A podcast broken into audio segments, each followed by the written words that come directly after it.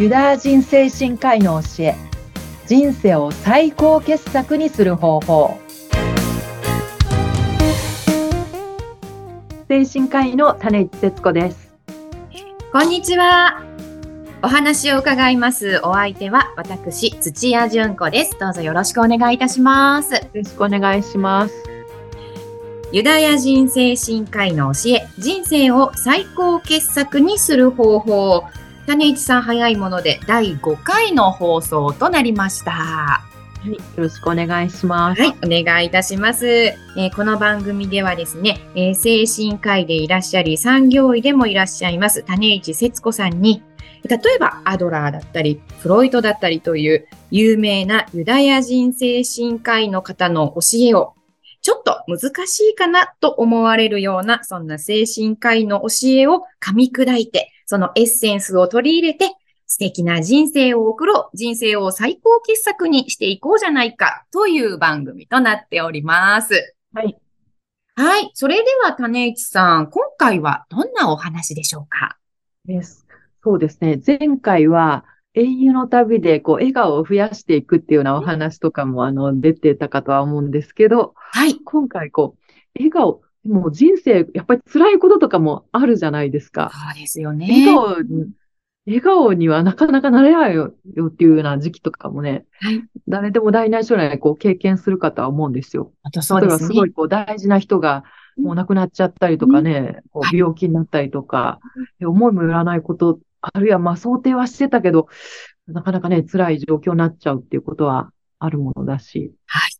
それでも早くこう笑顔を取り戻せるようにしましょうよ。うん。うん、なので、そう、ビクトール・フランクの夜と霧だったりとか、ユダヤ人生会の中の話で、そうね、こう、アウシュビッツでの強制収容所だったりのこう経験を経たとしても、はい、そこからなんか立ち直って前向きにやっていけるようになるっていう、うん、そういったお話とかも大事だなっていうふうには思うんですよね。うん。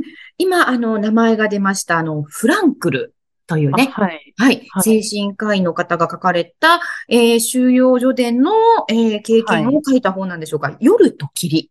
あ、そうですね。はい。これはどういったお話になってるんですか？ユダヤ人精神科医、ナチのそのユダヤ人迫害で、はい。収容所だったりの、こう、うん、こう経験。はい。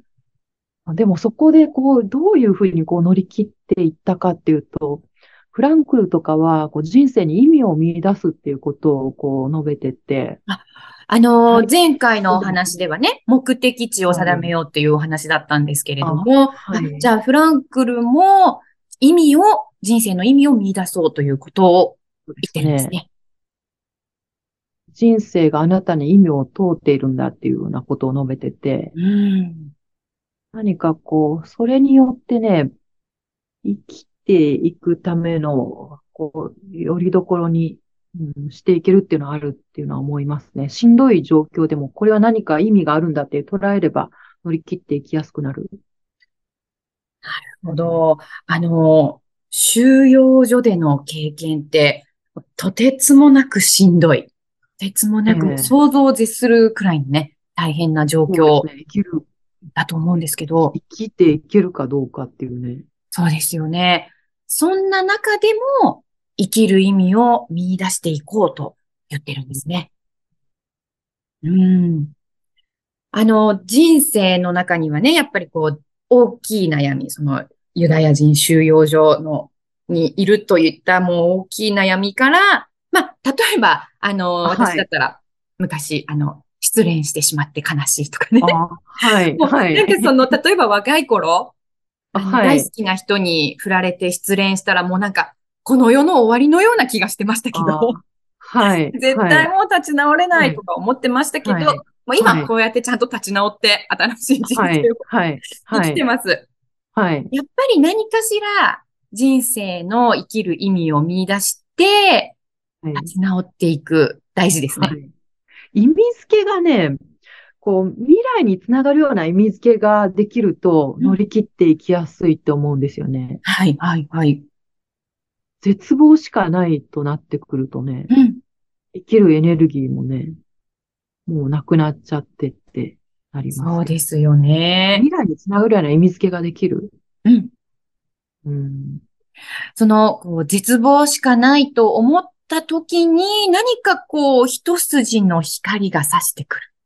あ、そそうですね。ことがあるといいですね。そうですね。うん。大変でもこれは意味がある。はい。成長につながっていくとかね、うん未来につながるっていうふうに意味付けできると、乗り切っていきやすくなる。うんあ、の、種市さん、精神科医の先生でいらっしゃり、産業医のお仕事もしていらっしゃいますけれども、はい。はい。やっぱり患者さんだったり、クライアントさんの中には、はい。本当に今、どうしようもなく落ち込んでしまっているとか、先が見えないとかね。ね、真っ只中にいるっていう方もやっぱいらっしゃいますよね。うん。そこからいかにこう立ち直ってね、うん。笑顔を取り戻していくか。うん、やっぱり笑顔を取り戻してあげたいですもんね。そうですね。じゃあ、そういう方には、種市さんからは、まあ、例えば今のお話に出てきました、こう、フランクルの教えをちょっと教えてあげたりとか、そういったこともされるんですか？そうですね。うん私の知ってる、なんか、あるこう、耳鼻科のドクターは、はい。もう仕事がものすごいハードで、その時期に、えーシシベリアで抑留されてた方々の、なんかドキュメンタリーかな？それも扱ってるような、こう、展覧会に行ってきたとかって言ってましたけど、自分よりかはもっとこう、辛い思いしてる人がいるんだっていうことを知るだけでもね、だいぶ気持ちは楽になったっていうようなことをおっしゃってましたけど。ええそうなんですね。え、そのうん展示会？展覧会？はい。ドキュメンタリーと種市さんから？か展覧会とか写真とか。ええ種市さんから、あの、こんなのあるよ、行ってみたらっていう感じで教えてあげたんですか？いや、そ、そのドクターは、と、とにかく、これ、自分のなんか目の前の仕事があまりにもしんどかったから、いや、自分のことを分かってくれる人はどこかにいないかなっていうので、うんまあ、その展覧会にも行ったし、あと私のところにも相談に来たしっていう感じでしたけど。うんうんうん。そっか、じゃあやっぱりその方も、はい。なんとかこの状況から抜け出したい、脱却したいっていう思いがあって、必死にはい書いていらっしゃったんですよね。そうですね。この過酷な状況を他の方々はどうやって乗り切っていったんだろうかっていうのを。うん。うん、そんなお話も種市さんに相談があったんですか？そうですね。うん。え、そういう方にうは、ん種市さんからはどんなアドバイスをして差し上げたんですか？もうね、私はもう、あの、英雄の旅と同じように、やっぱり目的だったりとか、将来こう、こうなりたいっていうなんかビジョン、うん。それをやっぱり強く持つのが大事っていうことはお伝えさせていただきましたね。大変なことでも何かね、意味付けをして、うん。その目的地にこう、だんだんこう近づいていけるんだっていうことをね、うん。お伝えして、うん、目的地とかこう、先が見えてないとね、うんしんどいばっかりですけど。そっか、じゃあ今のお話のその耳鼻科の先生は、はいあの、耳鼻科の先生ってやっぱ季節柄、今の時期とかもきっとお忙しいですよね。花粉症の患者さんとかものすごい多くてね。耳鼻科のドクターが、研究も教育も、あと家のことも、うんあとこう臨床のことも、もう一気にね、ストレスが重なってっていう、かなり特殊ななんか状況になったみたいですけど。そうなんですね。えーでもそこで、なん、かもう、ハード、ハードワークのね、うん、そう。状況で。ハードですよね、耳鼻科の先生方ってね。まあそこで、ちょっと大変な状況にはなったんだけど、なんとかやっぱり自分で回復していきたい。早めにこう回復されましたね。アドバイスとか。もさせていただいて、先が見えてきたっていうので。うんええじゃあ、話を聞いてもらうっていうのがね、やっぱり、それがそ大事なんでしょうし、誰かにね。そうですよね。あの、第1回の放送でね、その聞くっていうこともはい。教えていただきましたけれども、で、まず、やっぱりそういう状況、落ち込んだ状況とか大変な状況になった時に、はい。なんとか回復したいなと、こう強く自分で願って、いろんなはい行動を起こしてみる。例えばその先生だったら、あの、種市さんのところに相談に来るああ、そうですね。が、そういった行動を起こしてみるっていうことも大事なんですかね。そうですね。話を聞いてもらって分かってもらえたっていう感覚ね、うん持てるとだいぶね、気持ち楽になるし。うん。そうですよね。その方も、あの、回復された一つのきっかけが、やっぱり種市さんに話を聞いていただいたことだったのかもしれないですよね。それであと分かってもらえたっていうね、感覚。うん。うん、はい。じゃあ、やっぱり人間って、こう、みんなその回復力の力は、はい力の程度にさ違いはあるのかもしれないですけれども、誰でもが回復力という力は持っているものなんですよね、きっと。ポテンシャルはねうん、すごいあって。でもこう、な、何にせよ、こう、エネルギーがすり減る状況になっちゃうとね、ありますね。うんそう。なかなかこう、仕事だったり、いろんな活動ね、うんできないみたいになっちゃうんで。英雄の旅、英雄の旅でも仲間がいたりとかね、武器を手に入れたりとか、でも時には休息するのもね、大事だったりもするし。そうですよね。うん、うん、ううん。ん。やっぱ休息することによって、回復力が増すこともありますもんね。その、こう、大変な時期を経ることによってうん、さらにこうパワーアップするっていうのあると思うんですよ。はい。筋トレとかでも日常レベル以上のこう負荷を、こう、そ、それをこう、ふ負荷を与えて、それを乗り越えることにね、力がついていくっていうのがあるし、そうですね。うん心も同じですよね。うん、心の筋トレですね。